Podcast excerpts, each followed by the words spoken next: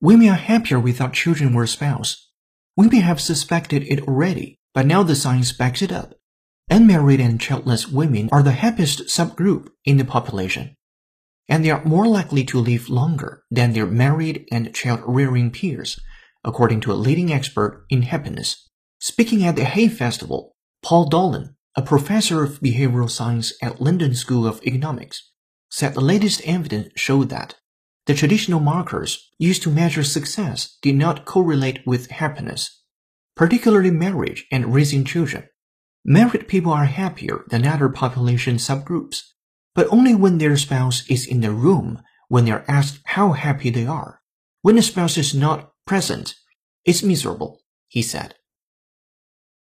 Pew reported that 39% of people who have been married since 2010 have a spouse with different religious beliefs. Pew reported that 39% of people who have been married since 2010 have a spouse with different religious beliefs. The group says an increase in the number of children could have a positive impact on the consumption of products and services catering towards child rearing.